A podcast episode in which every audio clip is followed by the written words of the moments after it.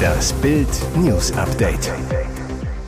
Es ist Donnerstag, der 16. November und das sind die Bild meldungen Warum flog Putin-Schleimer Seipel nicht auf? ARD sendete jahrelang Kreml-Propaganda. Umstrittener Unkrautvernichter, Glyphosat weitere zehn Jahre in der EU erlaubt. Peter Klein vor Containereinzug. Ich packe meinen Koffer mit Yvonne Wölke. Einen solchen Skandal gab es in der 73-jährigen Geschichte der ARD noch nie. Mehr als ein Jahrzehnt lang sendeten die öffentlich-rechtlichen Rundfunkanstalten Dokus und Interviews von einem korrupten Journalisten. Gekauft von einer fremden Macht, dem Kreml. Hubert Seipel, selbsternannter Russlandkenner und von der ARD gefeierter Putin-Versteher, kassierte Hunderttausende Euro vom Kreml zeichnete über Jahre zur besten Sendezeit ein weiches Bild vom Kreml-Despoten. Zwei Verträge hatte er mindestens. Der letzte bekannte stand aus dem Jahr 2018. 600.000 Euro bekam er über drei Jahre hinweg aus Moskau. Getarnt das Ganze als Sponsorenvertrag vom Putin-Kumpanen und Stahlmagnaten Alexei Mordatschow. Doch der für Seipel zuständige NDR will nichts bemerkt haben. Auch die ARD blieb merkwürdig zurückhaltend in Sachen Seipel. Dabei gab es früh Warnsignale und Kritik, auch aus der ARD selbst. Das enthüllte am Mittwoch ARD Moskau-Legende Udo Lilischkis, 13 Jahre lang Russland-Korrespondent gegenüber Bild. 2012 habe es innerhalb des Senderverbundes heftigst gekracht. Grund die völlig unkritische Putin-Doku Ich Putin des NDR-Manns Seipel. Jetzt liegt ein anderer Großer der ARD nach, Ex-Panorama-Chef Joachim Wagner, ehemals Leiter des ARD-Hauptstadtstudios. Wagner zu Bild, wir hatten immer einen Verdacht, Seipel war ein Grenzgänger, bedeutet, die ARD wusste, dass mit Seipel einiges nicht stimmte und sendete über Jahre munter weiter, was der lieferte.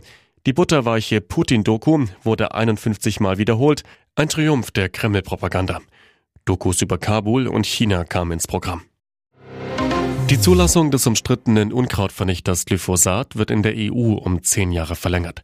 Es werde aber neue Auflagen und Einschränkungen geben, teilte die EU-Kommission am Donnerstag in Brüssel weiter mit. Die derzeitige Zulassung wäre Mitte Dezember ausgelaufen. Zuvor hatten sich in einem EU-Berufungsausschuss weder genügend Vertreterinnen und Vertreter der EU-Staaten für noch gegen einen weiteren Einsatz des Mittels ausgesprochen. Die EU-Kommission konnte daraufhin im Alleingang eine Entscheidung treffen. Streit gibt es unter anderem darüber, ob Glyphosat krebserregend sein könnte. Außerdem stehen Gefahren für die Umwelt im Raum. Eine aufwendige Untersuchung der Europäischen Behörde für Lebensmittelsicherheit hatte kürzlich keine inakzeptablen Gefahren gesehen, aber auf Datenlücken in mehreren Bereichen hingewiesen. Zu den Aspekten, die nicht abschließend geklärt wurden, gehören laut EFSFA etwa ernährungsbedingte Risiken für Verbraucher und die Bewertung der Risiken für Wasserpflanzen. Auch mit Blick auf den Artenschutz ließen die verfügbaren Informationen keine eindeutigen Schlussfolgerungen zu. Ohne dich pack ich heute Nacht nicht ein.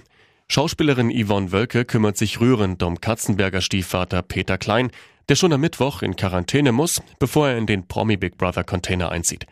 Die beiden sollen im Dschungelcamp in Australien eine leidenschaftliche Affäre gehabt haben, an der Peters Ehe zu ihres Klein zerbrach. Bis heute verbindet sie eine liebevolle Freundschaft oder doch noch mehr. Als Peter seine Sachen für den Container raussuchte, half Yvonne ihm dabei. Da packte er sie und packte sie ein, nämlich in seinen Hartschalenkoffer. Sie schaffte es tatsächlich, ihre 171 Zentimeter hineinzuquetschen. Wenig später war sie wieder aus dem Koffer, aber ganz ohne Yvonne wird Peter nicht im Container sein. Sie hat ihm ein Survival-Paket gepackt. Darin ein Fotopuzzle der beiden, Proteinriegel, Eisbonbons, Jonglier und Anti-Stressbälle, ein Medaillon als Glücksbringer. Auf ihm steht, du schaffst das, dazu ein vierblättriges Kleeblatt aufgedruckt. Und jetzt weitere wichtige Meldungen des Tages vom Bild Newsdesk. Große Aktion gegen radikale Islamisten in ganz Deutschland. Hier stürmt die Polizei Deutschlands gefährlichste Moschee. Mehr als 500 Polizisten und Fahnder des Staatsschutzes stürmten heute Morgen um 6 Uhr in ganz Deutschland 58 Gebäude. Großrazzia gegen gefährliche Islamisten. Wegen eines Ermittlungsverfahrens gemäß Vereinsgesetz sollen Beweise sichergestellt sowie Vereinsvermögen beschlagnahmt werden.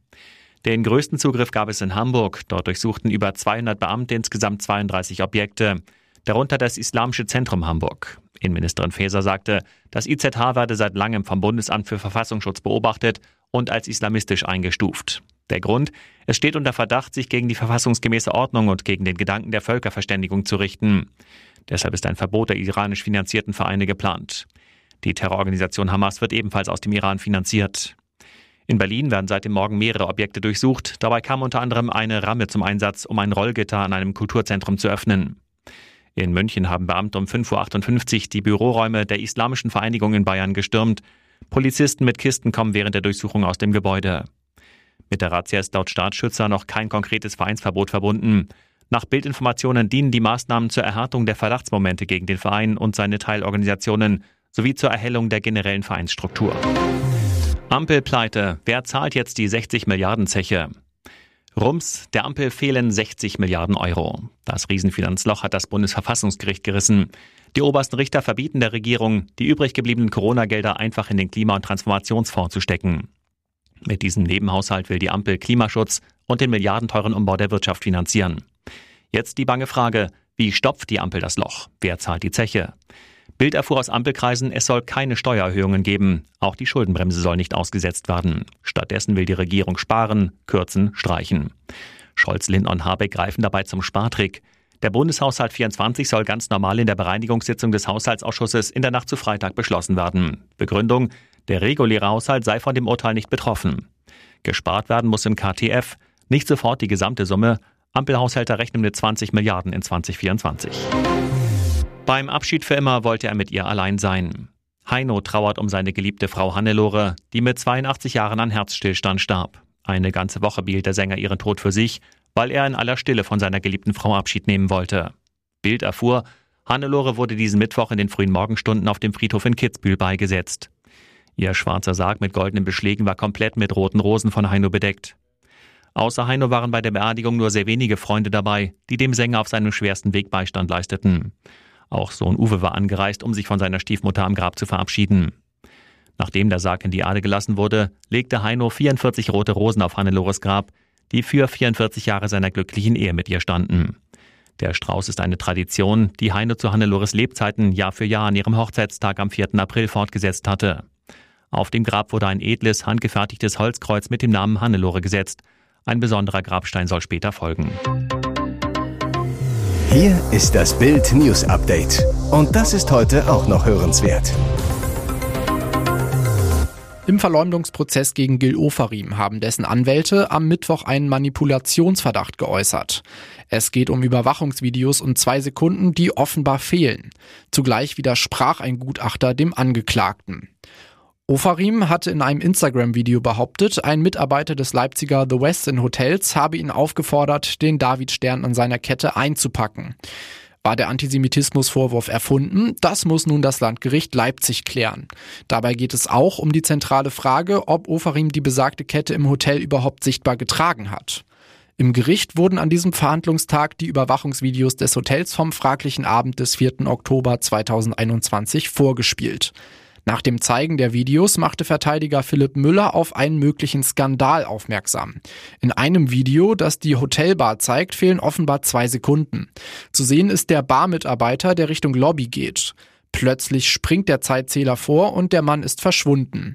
Ofarims Verteidiger Dr. Tido Hokema zu Bild.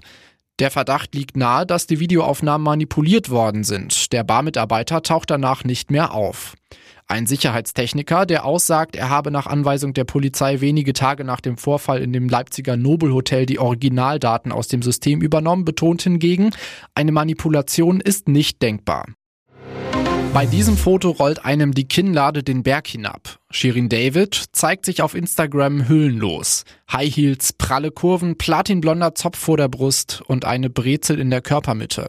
So nackt hat man sie lange nicht mehr gesehen. Heidi von den Hügeln, schreibt Shirin David zu dem Instagram-Posting. Und dazu ein mysteriöses Datum, 17.11.2023. Bild weiß, an diesem Datum kommt die Neuauflage ihres Albums Bitches brauchen Rap raus. Einer ihrer neuen Songs heißt Heidi. Darin rappt sie über Almleben und erotische Fantasien. Jodel die Ho, Auffällig die neue Figur der Voice of Germany Jurorin. Ich habe acht Kilo abgenommen, meine Ernährung komplett umgestellt, leider viel zu wenig Schlaf in den letzten Wochen gehabt und gebe alles, damit die Tour unfassbar wird, verriet die Sängerin vor kurzem in einer Instagram-Story. Und nun noch eine Werbung in eigener Sache. Sichere dir jetzt Bild Plus und Amazon Prime für nur 8,99 Euro im Monat dein Mix aus News, Shopping und Entertainment. Amazon bringt dir jetzt außerdem die UEFA Champions League, das Topspiel am Dienstag live bei Prime Video. Erfahre mehr unter bild.de slash prime. Es gelten die Angebotsbedingungen und AGB.